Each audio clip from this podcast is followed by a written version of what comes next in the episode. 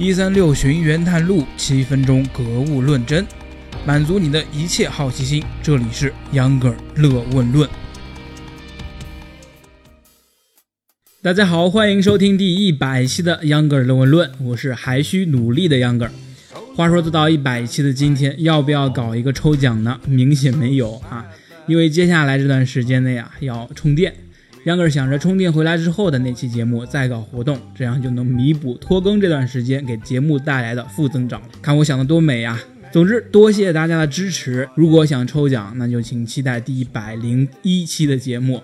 闲话先讲到这里，今天秧歌儿要讲的话题可是中二到不行，和当初第一期一样，属于晚上睡不着觉，而且啊暂时没有任何意义的那种问题。第一期咱们聊哲学，聊所谓的我是什么。咱们第一百期啊聊大我，聊宇宙和生命这个问题，很多像秧歌儿一样的宅男从小就会思考。带着这个问题，我们看着中央十台的科普节目长大。但现在的你又对当年那些光怪陆离的传说记得多少呢？秧歌儿的节目当然不是用来猎奇的，咱们今天讨论一下，人类是不是宇宙唯一的生命存在？外星人到底为什么还没有出现？我们从小就接触各种科幻电影啊、小说，还有电视节目，在这些科幻作品中呢，外星生命好像是充斥在宇宙的每一个角落，大家都是低头不见抬头见。和咱们今天啊，在路上遇到一个外国人，好像是一个频率。事实上，按照宇宙某些科学理论，按照宇宙那些天文数字级别的星系数量、直径大小以及宇宙存在的年龄，按照最狭隘的生命出现的必要条件，宇宙中有无数颗类似地球的行星。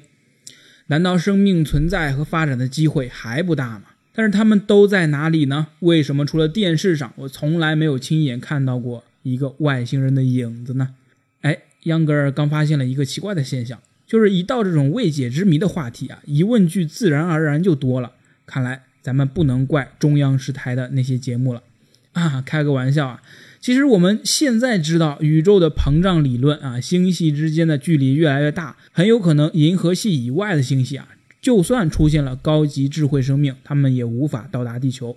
因为飞行器的速度啊很难超过光速，或者是某些地方宇宙膨胀的速度，所以咱们只能退一步，把范围缩小到银河系以内。但即使是银河系，根据计算，也有上百万颗行星能够演化出狭义的生命。在这里打个岔，为什么老说是狭义上的生命呢？因为科学家老说生命的存在条件要有阳光、水和空气之类的这种话，其实外星存在生命，很有可能这三样东西都不需要。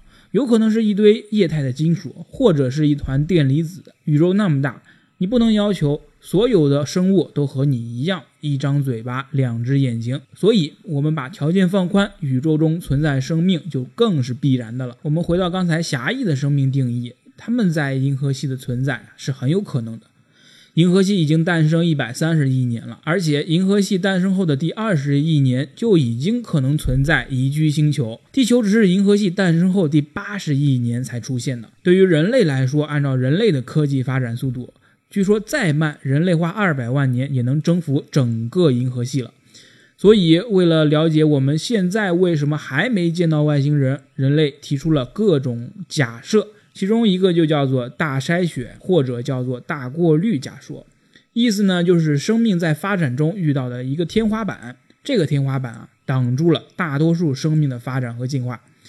也许生命产生的条件并不是我们人类科学家想象的那样，还需要很多未知的条件，这导致大部分星球看似环境很好，但实则没有发展出生命。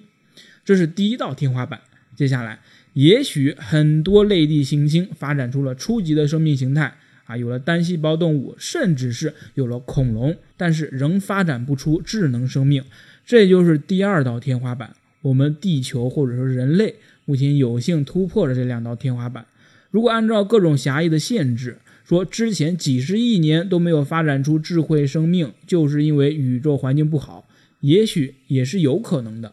这也是目前有些人支持说人类有可能是第一批智慧生命，与人类同一批产生的智慧生命，大家都在努力寻找对方，但是技术还没有达到。就算是这种说法呀，依然还要面临下一个自我毁灭的大筛选。杨哥之前讲过熵值啊，人类对科技的掌控，在某些方面就是将熵值降低，这是违反熵增原理的。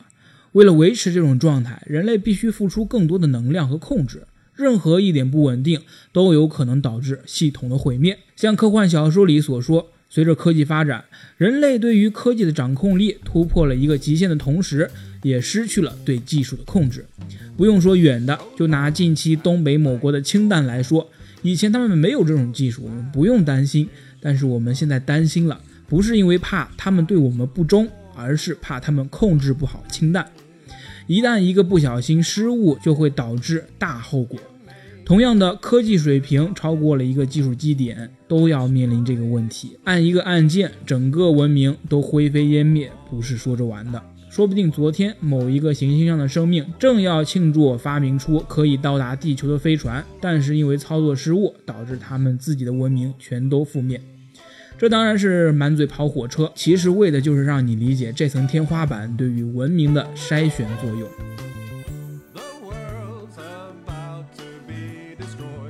这第三层天花板啊，还有一种大脑洞啊，就是说宇宙早有神级文明，为了让自己不被其他文明超越，早就开始对低等行星进行监视。一旦地球人发展出诸如良好控制核聚变这种技术，就会启动程序把地球给灭了。关于宇宙生命的幻想啊，多到可以再做一百期节目。秧哥认为这是人类的天性之一吧。温饱思淫欲，吃饱了总得想想如何让子子孙孙都吃得饱。地球不够，外星是不是也可以考虑一下呢？总之，你我的脑子里有十万个为什么，这些为什么有的在眼前，有的根本不着边际。杨格的论文论就是这样做了一百期。如果你一直听到现在，恭喜你！即使此刻一无所有，你也是一个心怀天下的人。好了，感谢您的收听和支持。这期节目之后，杨哥去充一下电。下期节目一百零一期，大家不见不散。